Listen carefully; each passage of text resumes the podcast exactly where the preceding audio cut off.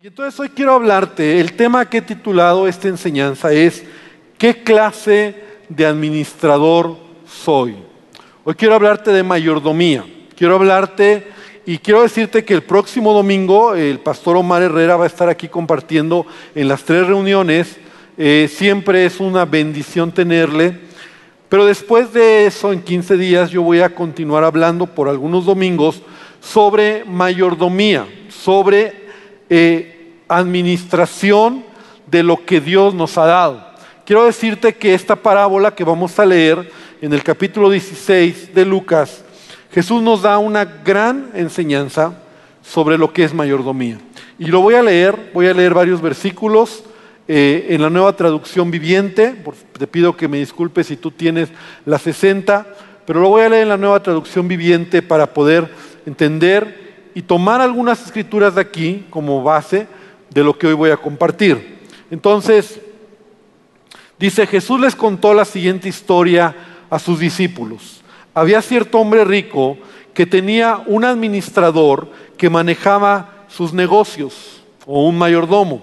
Un día le llegó la noticia de que el administrador estaba malgastando el dinero de su patrón. Entonces el patrón lo llamó y le dijo, ¿qué es esto que oigo acerca de ti?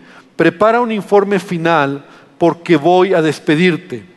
El administrador pensó, ¿y ahora qué haré? Mi jefe me ha despedido, no tengo fuerzas para acabar zanjas, zanjas y soy demasiado orgulloso para mendigar. Ah, ya sé, ah, ya sé cómo asegurarme de que tendré muchos amigos que me recibirán en sus casas cuando mi patrón me despida. Entonces invitó a todo el que le debía dinero a su patrón para conversar sobre la situación.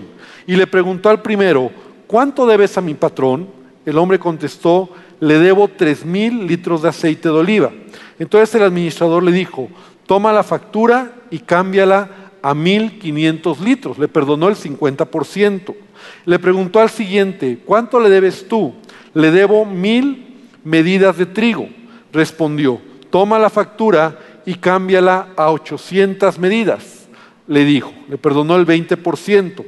El hombre rico tuvo que admirar a este pícaro deshonesto por su astucia. La versión 60 dice al mal mayordomo, ¿verdad? Por su astucia. Y la verdad es que los hijos de este mundo son más astutos a lidiar con el mundo que los rodea que los hijos de luz. Aquí está la lección, y esa es la lección o la enseñanza que Jesús nos va a dar. Usen sus recursos mundanos para beneficiar a otros y para ser amigos. Entonces, cuando esas posesiones terrenales se acaben, ellos les darán la bienvenida a un hogar eterno. Si son fieles en las cosas pequeñas, serán fieles en las grandes. Pero si son deshonestos en las cosas pequeñas, no actuarán con honradez en las responsabilidades más grandes. Entonces, si no son confiables con las riquezas mundanas, Jesús dice, en la versión también dice las riquezas injustas, ¿quién les confiará las verdaderas riquezas del cielo? Y si no son fieles con las cosas de otras personas, ¿por qué se les debería confiar lo que es de ustedes? Nadie puede servir a dos amos, pues odiará a uno y amará al otro. Será leal a uno y despreciará al otro. No se puede servir a Dios y al dinero. Los fariseos que amaban mucho su dinero oyeron todo eso y se burlaron de Jesús. Vamos a hacer una palabra de oración. Padre, en esta tarde hemos adorado, hemos glorificado tu nombre. Y yo te pido que tú me ayudes, Señor, a compartir esta palabra que has puesto en mi corazón. Padre, que reprendas, te rogamos por favor, tú quebrantes, tú reprendas toda distracción, que tú traigas, Señor, entendimiento y que tu palabra sea como una semilla que pueda ser plantada en una tierra fértil, Padre. Te pido que podamos entender principios que tú nos has enseñado, que tú nos hablaste cuando estuviste en esta tierra y que desea renovar nuestra mente, desea renovar nuestro corazón para entender lo que es mayordomía, Señor. Ayúdanos y ayúdame, por favor, Jesús, te lo pido, por favor. Amén y amén. Muy bien. Por muchos años quiero decirte que esta parábola que acabamos de leer en lo personal fue una de las parábolas que más trabajo me costó entender. Me costaba mucho entenderlo y la leía y la releía y cuando ya Jesús empieza a hablar de, las riquezas injustas y, y todo esto, me costaba mucho trabajo comprenderlo, sobre todo porque habla de un mayordomo injusto, ladrón, mal administrador, que al final es reconocido por su amo, ¿verdad? Por la manera en que actúa para evitar perderlo todo. Es decir, él es despedido por ser un mal administrador y entonces lo que él hace es manejar, ¿verdad? Con astucia a sus proveedores, a, los que le debían a su amo. De hecho, les perdona una deuda que no era su deuda, sino la deuda de su amo, para quedar bien con ellos. Porque dice, cuando me corran, entonces como yo les hice un favor, ellos me van a ayudar y tal vez me hagan un favor dándome chamba, ¿no? Eso es lo que el, amo dice que se maravilla y, resalta. Ahora de ahí se desprende una enseñanza en donde Jesús empieza diciendo, ¿verdad? Que los, los hijos de este siglo o la gente de este mundo es más sagaz en su trato con, con los demás respecto al dinero. Y entonces tú dices, ¿cómo? O sea, uno entonces como cristiano no lo es. Pero no solamente queda ahí. Se complica cuando entonces Jesús empieza a decir, hagan amigos por medio de las riquezas injustas. Entonces yo quiero tomar algunos principios de, este, de esta parábola, voy a hablar de ello, ¿verdad? Y la esencia de esta enseñanza es cómo administras lo que te ha sido dado. Es decir, todos sabemos que somos administradores de lo que se nos ha dado. Eh, simplemente decirte que no somos los dueños de lo que tenemos. El dueño es Dios.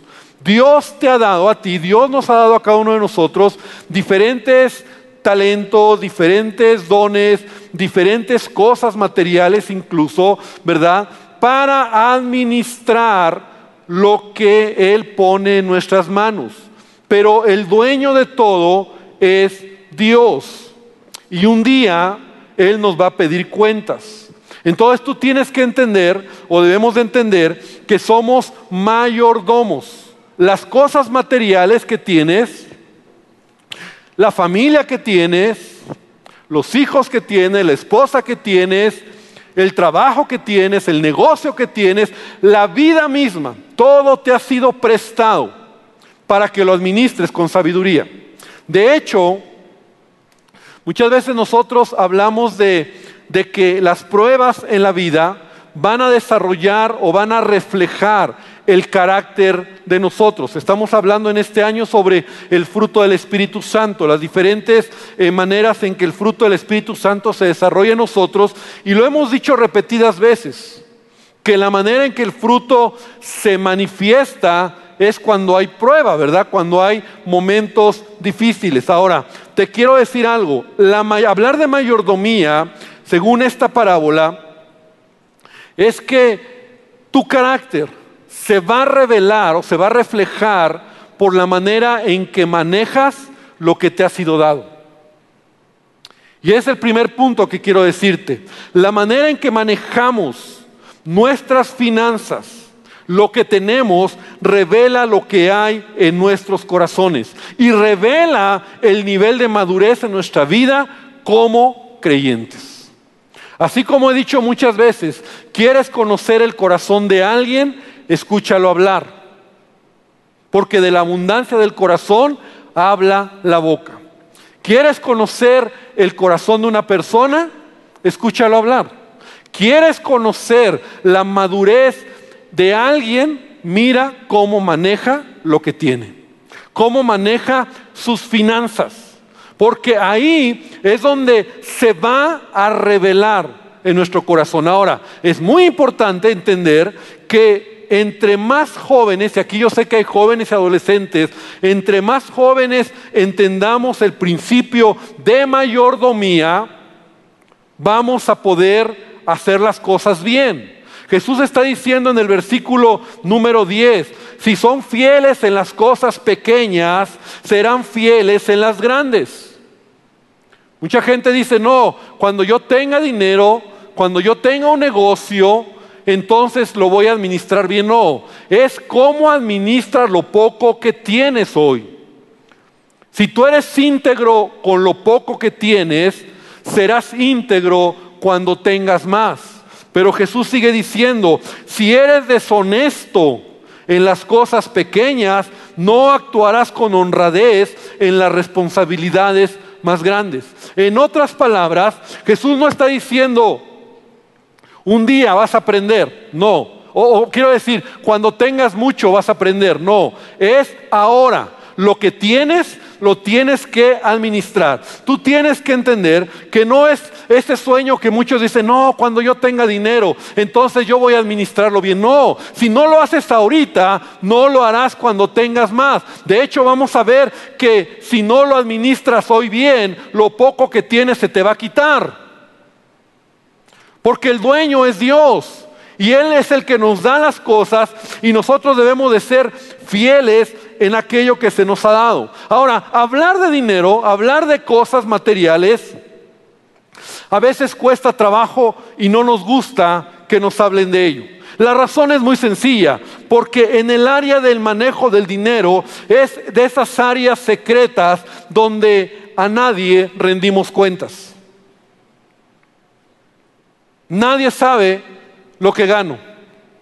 Nadie sabe lo que tengo y voy a pisar un poquito de callos. A veces ni la esposa sabe cómo manejo el dinero. Porque la idea es esta, es mi dinero. Yo hago con él lo que quiero. ¿Te suena a es mi vida? Yo hago con ella lo que quiero. Es una vida y yo la disfruto. Por lo tanto, yo también es mi dinero y yo hago con él lo que quiero. Y a nadie le tengo que dar cuentas. Ahora, la pregunta sería, ¿es tu dinero? Pregunto, ¿es tu dinero? ¿O te ha sido prestado para que lo administres con sabiduría? Porque si tu, tu mentalidad es, es mío, entonces no estás entendiendo el principio que Jesús nos va a enseñar. Él es el que nos da todas las cosas. Y espera que tú y yo administremos como mayordomos correctamente lo que ha puesto en nuestras manos.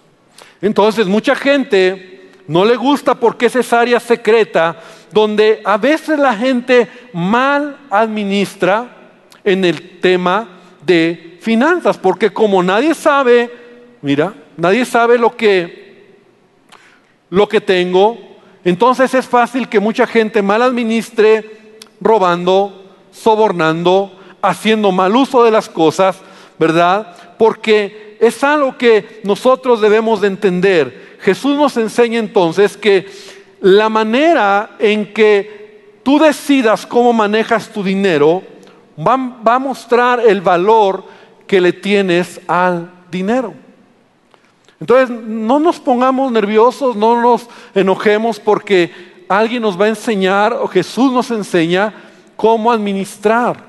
Porque al final lo que tengo no es mío. El apóstol Pablo dice, nada hemos traído a este mundo y nada nos vamos a llevar.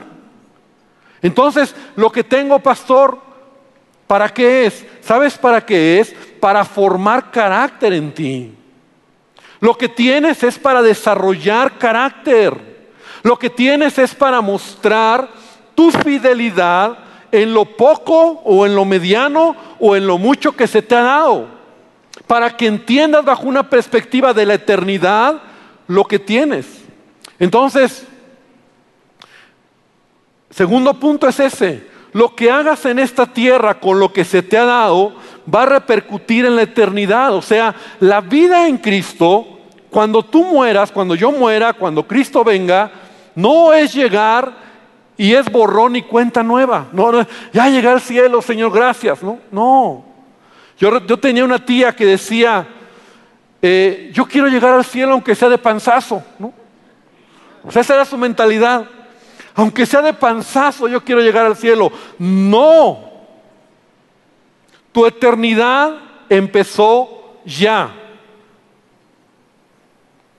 Amén. Tú eres eterno. Y lo que hagas en este corto tiempo de vida va a repercutir en la eternidad. Si no de ahí, ¿cómo entendemos cuando Jesús dice, haz tesoros en el cielo? Si no de ahí, ¿cómo entendemos cuando Jesús dice, si no eres confiable con las riquezas, con las riquezas mundanas o las riquezas injustas, ¿quién te va a confiar las verdaderas riquezas del cielo? O sea, lo que en esta tierra tú haces está repercutiendo directamente a la eternidad. Estás sembrando para la eternidad, estás haciendo tesoros en el cielo, porque lo que se te ha dado, escucha bien por favor, lo que se te ha dado, Dios te lo ha dado solamente para que administres. Y si no lo administras bien, cuando lleguemos al cielo, Él nos va a pedir cuentas. Buen siervo fiel. En lo poco has sido fiel, en lo mucho te pondré. Tantas parábolas. A uno le dieron cinco, a otro le dieron tres, a otro le dieron uno. Y uno la guardó y, Señor, yo tenía temor. ¿Y quién te dijo que yo era hombre duro? ¿Por qué no multiplicaste lo que te di? Sáquenlo y hágalo a un lado porque ha sido un mal administrador. Entonces la vida en esta tierra, la vida en esta tierra ya es parte de tu eternidad. Cuando muramos solo es un cambio, es una transición. Solamente entraremos en una nueva dimensión, una transición en la cual vamos a rendir cuentas de lo que hayamos hecho. Así lo dice la escritura. Ahora, otro punto importante, ¿verdad? ¿Por qué es complicado hablar de dinero? No solo porque es un asunto secreto, sino también porque el dinero, Jesús lo dijo, no lo digo yo, Jesús lo dijo, siempre compite en el corazón para tener un lugar con Dios. Si hay algo o alguien, llamémosle así, que va a competir en el corazón, se llama dinero. Jesús lo dijo ahí en el versículo 13. Nadie puede servir a dos amos o a dos señores, pues odiará uno y amará al otro. Será leal a uno y despreciará al otro. No se puede servir a Dios y al dinero. Aquí la palabra clave es servir. ¿A quién servimos? Porque a quien sirves se convierte en tu amo. Entonces, ¿es tu amo Dios? ¿Es a Él a quien sirves o es tu amo el dinero? Y a Él le sirves, porque el dinero se convierte en un amo que puede destruir nuestra vida. Así lo dice el apóstol Pablo en 1 Timoteo 6:10, porque el amor al dinero, todos hemos escuchado esta cita, el amor al dinero es la raíz de toda clase de males. Y yo sé que aquí muchos traemos la idea y decimos, bueno, el amor al dinero, pues yo no. Slim tiene amor al dinero, ¿no? Que él tiene mucho dinero y él está haciendo mucho dinero. Bill Gates tiene mucho amor al dinero. Pero te voy a decir algo, hermano. El amor al dinero no depende de la cantidad de dinero que tienes, porque puedes amar el dinero y no tener dinero. El amor al dinero es un asunto del corazón, no es un asunto de cantidad. Puedes tener poco mucho lo que sea. El amor al dinero, escucha bien, se revela en la manera en que administras el dinero. Porque el dinero y lo que tenemos es de Dios y no de nosotros. Amén. Los veo muy serios a todos. Dale una sonrisa al que tiene al lado. Muy bien, vamos a seguir. El amor al dinero Ese, ese es un problema en el corazón del hombre. Ahora, nosotros tenemos que tomar, entender esto entonces. Yo solamente soy un administrador de lo que me ha sido dado. Y un día Dios me va a pedir cuentas de lo que me ha puesto en las manos. No es dinero solamente. Él te ha dado una esposa. Cuando llegues al cielo, Él te va a decir, entrégame a tu esposa. Señor, aquí está, feliz y bendecida. Amén. Ay, no, sé ni dónde quedó, Señor, ¿no? Te dio unos hijos, no sé dónde están. O sea, todo lo que Él te ha dado se llama administración, mayordomía. La misma vida. O sea, tú tienes que entender que nada es de nosotros. Entonces, vamos a, tomar algunos puntos de esta parábola tan interesante. Entonces, un administrador, ¿verdad? Un, amo que se da cuenta que su mayordomo le llega la noticia de que el administrador estaba malgastando todo el dinero de su patrón. Así lo dice la traducción viviente. La versión 60 dice que había disipado todos sus bienes. Y esta palabra, malgastado o disipado, como se traduce en, en esta versión o en la 60, la palabra original, la palabra griega, es la misma palabra que se usa un capítulo antes, ahí en, Lucas 15, cuando habla del hijo pródigo, cuando dice que tomó la herencia y se fue a una provincia lejana y dice, y malgastó todo lo que tenía. Esa palabra es la misma. O sea, este mayordomo lo que había hecho era derrochar, malgastar, gastarse desmedidamente, sin entender que él no es el dueño. ¿Quién te ha dicho que todo es tuyo? Hay un dueño que un día te va a pedir cuentas. Hay un dueño que te va a decir, ¿en qué usaste lo que te di? Ay, Señor, yo pensé que era mío todo. O sea, ¿quién te dijo eso? Ah, bueno, en el mundo así es. En el mundo es mi dinero, mi vida, mis cosas y yo hago lo que quiero y a mí nadie me dice. Claro, eso es en el mundo. Pero en el reino de Dios, yo entiendo que nada es mío y todo es de Él. Amén. Da un aplauso al Señor. Porque así es. Y un mal administrador es aquel que derrocha o, o desperdicia o se gasta todo lo que tiene de manera incorrecta. Entonces, cuando yo soy un mal administrador, quiero dar varios puntos rápidos en qué momento yo me convierto en un mal administrador o disipador de lo que Dios me ha dado. Lo primero ya lo dije, cuando digo es mi dinero y hago lo que quiera con él. Peor aún, lo desperdicio en, pasiones, lo desperdicio en, excesos, lo desperdicio en cosas que, que a veces no edifican, no convienen. Lo estoy desperdiciando. Es mío, yo lo gané, es una licitación que yo obtuve, es mi negocio, es mi trabajo. No, hermano, cambia tu mentalidad por un momento.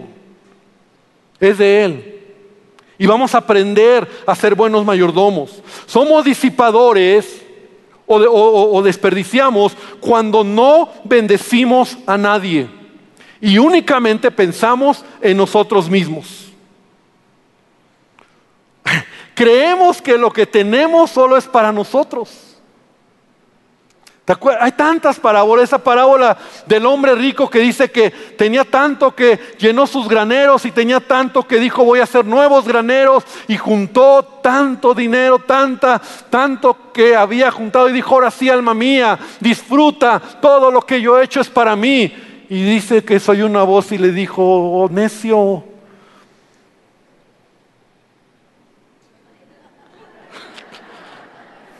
y tan Decio, todo lo que has juntado, esta noche viene a pedir tu alma. ¿Y lo que has juntado para quién es? ¿Quién nos ha dicho que lo que tenemos solo es para acumular? No, somos disipadores. Escúchame bien, hermano, cuando no bendecimos a nadie. Porque lo que tenemos Dios nos lo da, nos lo da, nos lo presta para que administres. Entre ellos es bendecir y dar. Lo vamos a ver más adelante. Dice la Biblia, hay quienes reparten y les es añadido más, gloria a Dios. Y hay quienes retienen más de lo que es justo, pero vienen a pobreza. Somos disipadores cuando gastamos más de lo que ganamos y nos endeudamos. Cuando gastas más de lo que ganas. Ahora no está mal que te endeudes, porque si tú tienes una deuda, no hay una carga que quiero poner si tú la estás pagando. Pero aquellos que se endeudan y, no es eh, eh, en proporción a lo que tienes o a lo que son tus ingresos. O sea, ¿por qué te endeudas y pones en aprietos algo que no es tuyo? Somos disipadores cuando pedimos prestado y no pagamos. Esa fue para los de la primera, no se preocupen. Cuando pedimos prestado y no pagamos. Y sabes, yo, yo, yo he visto y aprendido como, como pastor, ministrando mucha gente, que a veces no pagamos las deudas que debemos porque no queremos, no porque no podemos. Porque a veces yo pregunto, hermano, ¿cuánto, ¿hace cuánto te deben? Hace tres años, pastor. Y el que debe le digo, oye, en tres años pudiste haber dado piquitos, poquito, y yo hubieras pagado esa gran deuda. Pero como no lo tienes todo, no lo pagas. La Biblia dice, el apóstol Pablo dice, pagad a todos lo que debéis. Romanos capítulo 13, versículo 7. Pagad a todos lo que debéis es un mandamiento, es una enseñanza, es un principio del Hijo de Dios. Al que tributo, tributo, al que impuesto, impuesto, al que respeto, respeto, al que honra, honra. No debáis a nadie nada. Repite conmigo, no debáis a nadie nada. Nada. Claro que si debes y lo estás pagando, está bien. Pero no solamente es el problema de la deuda, el problema es cuando tú debes y no, cuando tú debes y no pagas, hay maldición sobre tu vida, maldición financiera. Cuidado con pedir prestado. No es el tema, voy a estar hablando más semanas de esto, pero cuidado cuando tú pides prestado a gente que, de esos famosos agoreros, de esa gente que te va a sacar eh, un riñón a cambio de mil pesos que le pediste prestado, no es algo correcto. Porque aparte esa gente está en maldición, no es correcto, no está bien. Y eso incluye a los bancos también, por supuesto. Debemos de ser cuidadosos. Ahora, tengo que avanzar. Somos malos administradores cuando robamos y hacemos fraude para obtener ganancias deshonestas.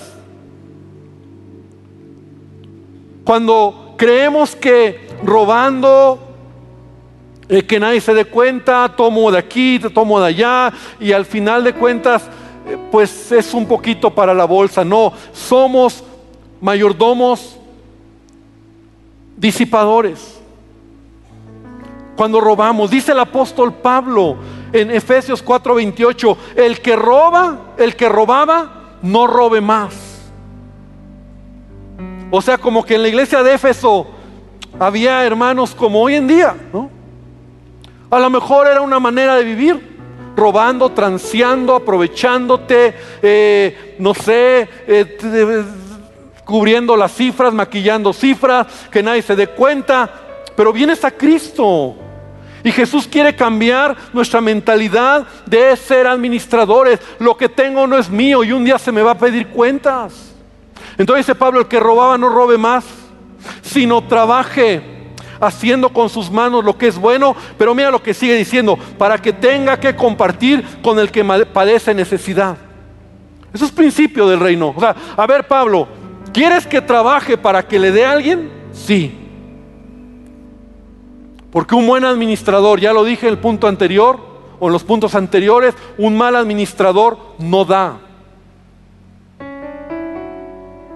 No dispara ni en defensa propia. Nada, es mío. Nada. Somos malos administradores, disipadores, cuando no damos a Dios lo que le corresponde. Dice Malaquías, ¿robará el hombre a Dios? Pues vosotros me habéis robado, dice Dios. ¿En qué dijisteis? ¿En qué te hemos robado? En vuestros diezmos y ofrendas. Ahora, en esta manera como te lo estoy diciendo es así. Dios te da el 100 y te dice, te quedas con el 90, el 10 es mío.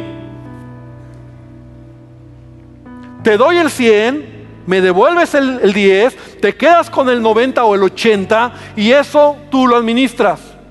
Ay Señor, pero es que no me alcanza. Ay Señor, ¿a poco lo necesitas tú? No, no lo necesita Él. Tú eres el que necesitas entender la bendición de Dios en tu vida. Amén. Somos malos administradores cuando no entendemos. A Dios no le podemos dar sobras. A Dios no le podemos dar lo que nos queda, lo que nos sobra. La limosna. Él te está dando todo. Él es el dueño de todo. Él te da la misma vida. Todo es de Él. Y Él te dice, te lo doy para que lo administres. Gracias Señor. Y te lo llevas todo. Por eso dice, eres un ladrón. Te está robando lo que te doy. Lo peor es que un día te voy a pedir cuentas. Entonces, cuando Él nos llame a su presencia, la Biblia dice, mira lo que dice 2 Corintios 5:10, porque es necesario que todos nosotros comparezcamos ante el tribunal de Cristo para que cada uno reciba según lo que haya hecho mientras estaba en el cuerpo. Y no está hablando aquí Pablo en 2 Corintios 5:10 de salvación.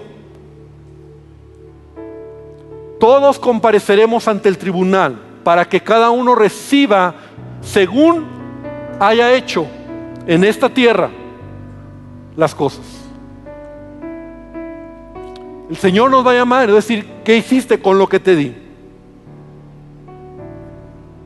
Ay Señor, pues me lo gasté todo.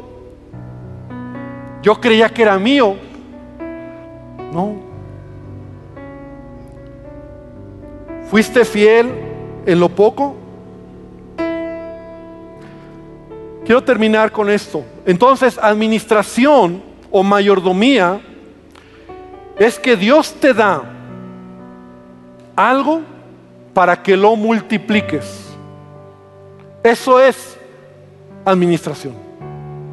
Dios te da algo, Dios te da una familia, Dios te da unos hijos, Dios te da capacidades, Dios te da un negocio, Dios te da inteligencia, Dios te da todo para que lo multipliques,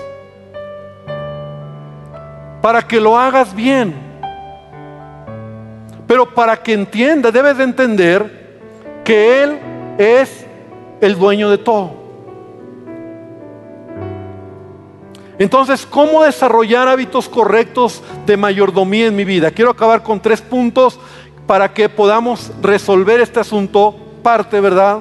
¿Cómo, cómo desarrollar hábitos correctos de mayordomía en mi vida? primer lugar, rinde cuentas en esta tierra. No manejes tu vida, tus finanzas y todo lo que haces en secreto. Por favor, rinde cuentas. Dile al que está al lado, rinde cuentas. Mira, las grandes empresas, las empresas más exitosas tienen un consejo de administración. Por favor, entendamos de lo, de lo común. Hombres que dan consejo para tomar decisiones a esa empresa. Hay algo que se llama auditoría, que eventualmente se expone en estados financieros para revisar cómo está manejando una empresa las cosas. ¿Qué nos hace creer a nosotros que sin que nadie nos diga lo que hacer, porque es de la mentalidad mundana, yo llevo mi vida solo? A mí nadie me dice lo que tengo que hacer. Dice, dice la palabra, ay del solo, que cuando cayere no habrá segundo que lo levante. Entonces, ahora, ten, cuidado en este punto. No te digo, no abras tú, o sea, no, pero mira, puedes empezar rindiendo cuentas en tu casa. ¿Qué te parece a tu esposa? ¿Qué te parece eh, eh, eh, entendiendo que tú no puedes tomar decisiones solo? Eso es bueno, eso es saludable. Y créeme que a veces tu esposa te va a decir cosas que tú te vas a sorprender, porque la idea de nosotros como hombres es, ah, no, a mí yo sé lo que hago y a mí no me dicen. Eso es un engaño. Rinde cuentas. Rinde cuentas de tu vida, rinde cuentas de tu familia, rinde cuentas de tus finanzas, rinde cuentas porque entre más tienes, más responsabilidad hay sobre ti. Por favor, entendámoslo, iglesia. Ay, gloria a Dios que tengo más dinero. No, no digas gloria a Dios, di Señor, tengo que tener cuidado. Porque si no lo hago bien, entonces algo puede pasar. Quiero regresarme rápido a un punto que, le dice el mayordomo. Le dice, dame cuentas de tu mayordomía. Dame cuentas. Porque ya no podrás ser mi mayordomo. Yo he pensado, es algo que yo pienso, no quiere decir que así sea. Pero yo he vivido, he pensado, así lo creo y así lo vivo, que eventualmente Dios viene a revisar el fruto en mi vida. Viene a revisar mi mayordomía. Viene a revisar lo que yo tengo en las manos. Y Él revisa. ¿Cómo estás haciendo las cosas? ¿Cómo vas? Y yo creo que a veces cuando Él revisa nuestra mayordomía y las cosas no las estamos haciendo bien, Él nos quita. No tenemos que esperar el día final para que Él te diga, ay Señor, es que yo no sabía. No, Él viene eventualmente a revisar. Y la experiencia que yo he tenido, cuando a veces hombres o mujeres son bendecidos, son prosperados, y, de repente pasan situaciones de crisis económica, eh, pierden cosas, pierden negocio, vienen a un tiempo difícil. Yo he aprendido, yo los oigo, yo he aprendido que muchos dicen, pastor, esto fue una lección de Dios a nuestra vida. Porque habíamos descuidado a la familia, habíamos descuidado a Dios mismo, habíamos descuidado la relación. Eh, aprendí algo porque como que no lo estábamos haciendo bien. Porque a veces viene Dios y dice, no, no lo estás haciendo bien. Pero a veces Dios viene y dice, sí lo estás haciendo bien, te voy a dar un poco más. Y cuando tienes un poco más, por favor, no digas, ah, qué padre Señor, ahora sí. No, es porque tienes más responsabilidad para ser ese mayordomo administrador. Para que de lo que Él te ha dado, por favor, iglesia, no solo es para tener, es para dar. Es el siguiente punto. Primero, rinde cuentas. Segundo, mientras más tienes, sé más generoso. Porque todo lo que des en esta tierra, escúchame por favor, será recompensado en el cielo ni un vaso de agua que des a uno de los hijos de los pequeñitos de Jesús te será, no te será recompensado. Lo que demos para Él, para el reino, para alguien, para el pobre, para ayudar, lo que tú des en tu corazón de generosidad, porque tienes, Dios lo está notando y en el cielo estás haciendo tesoros en el cielo y las riquezas injustas son las de este mundo. Las riquezas que se van a acabar son las de este mundo, pero las que van a permanecer son las de la eternidad. Allá donde cuando tú llegues te va a estar esperando una cuenta y muchos gente te va a decir gracias incluso. Escucha bien, esta parábola es lo que enseña. Haz amigos por medio de las riquezas injustas. ¿Cómo los voy a hacer amigos? ¿A hacer tranza como el amo? No. Cuando tú das al pobre, tú no sabes si estás bendiciendo una vida, un propósito, que un día esa persona en el cielo te va a decir, gracias por lo que hiciste por mí, gracias porque me diste, gracias porque yo era huérfano y tú me ayudaste, gracias porque usaste lo que tenías para ayudarme. Eso es lo que dice la parábola. Así que iglesia no es para acumular solamente. Entonces mientras más tengas, sé más generoso. Que en el cielo podamos oír porque tuve hambre y me diste de comer. Tuve sed y me diste de beber. Fui forastero y me cubriste. Y de repente tú voltees y digas, te digan gracias porque lo hiciste para mí. Y Jesús te dirá, por cuanto lo hiciste a uno de estos pequeñitos, mis hermanos más pequeños, a mí lo hiciste. Amén. Y número tres, no olvides que no es cuánto tienes, sino cómo administras lo que tienes. No es cuánto tienes, no es la cantidad, es cómo administras lo que ahora tienes. Porque Él pide cuentas, Dios nos va a pedir cuentas. Y eventualmente Él va a venir y va a decir, a ver, ¿cómo está? Yo te di, te di esto. Y entonces, si no lo hacemos bien, Él nos puede quitar lo que tenemos. Quiero invitarte esta tarde para que cierres tus ojos. Vamos a orar y vamos a decirle a Dios hoy, ayúdame por favor Jesús. ¿Por qué no te pones de pie, por favor? Y, yo quiero que hagas algo. Quiero que pongas tus manos así, que mires tus manos. Ahí está, mira lo que Él te ha dado. Jóvenes, a lo mejor recibes 100 pesos a la semana. Adolescentes, a lo mejor dices, no tengo nada, todo es de mis padres. Pero el que es fiel en lo poco, en lo mucho, lo será. Aprende a dar y aprende a dar lo que le toca a Dios. Yo recuerdo desde muchos años, hermano, y no tengo que decirlo, pero yo era un adolescente, mis padres me daban una moneda de 50 pesos de esas grandotas. Y yo aprendí, y no es porque mis papás me lo pidieran, pero ellos me enseñaron, yo veía lo que era, lo que era dar. Yo aprendí a dar mis, mis diezmos, mis ofrendas. Y yo he entendido el principio. Y yo veo cuando mis hijos lo hacen ahora, yo no tengo que decirles. Pero cuando tú eres fiel en lo poco, en lo mucho, Dios te va dando.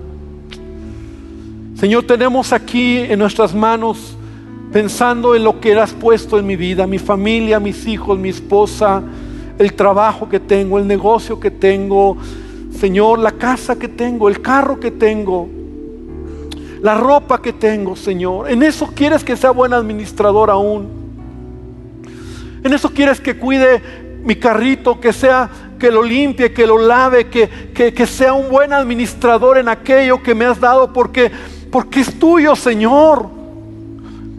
Y me vas a pedir cuentas de ello que no creamos hoy, pensemos que es banal, es, equivocado, que hablar de dinero, Señor, hablaste tanto de ello en las parábolas, casi el 70% de, tus, de las parábolas que hablaste hablan sobre este principio de mayordomía. Y nosotros a veces como hijos tuyos, Señor, seguimos con una mentalidad de es mío, mi vida, hago lo que quiero. Estamos peleando que si doy, no doy, que si está en la Biblia, no está en la Biblia, cuando no hemos entendido que tú eres el dueño de todo lo que tenemos. Y un día cuando muramos o nos llames a tu presencia, no nos vamos a llevar nada de lo que tenemos en esta tierra. Pero lo que estoy haciendo en esta tierra está repercutiendo mi eternidad y la eternidad, Señor. Y en la eternidad, Dios, tú vas a darme de acuerdo a lo que yo hice. Si, te, si, fuiste fiel en lo ajeno, te daré lo verdadero, dice Jesús. Si fuiste fiel en lo que no era tuyo, entonces te voy a dar lo que es tuyo, verdaderamente será tuyo. Porque lo que es esta tierra no es tuyo, es prestado.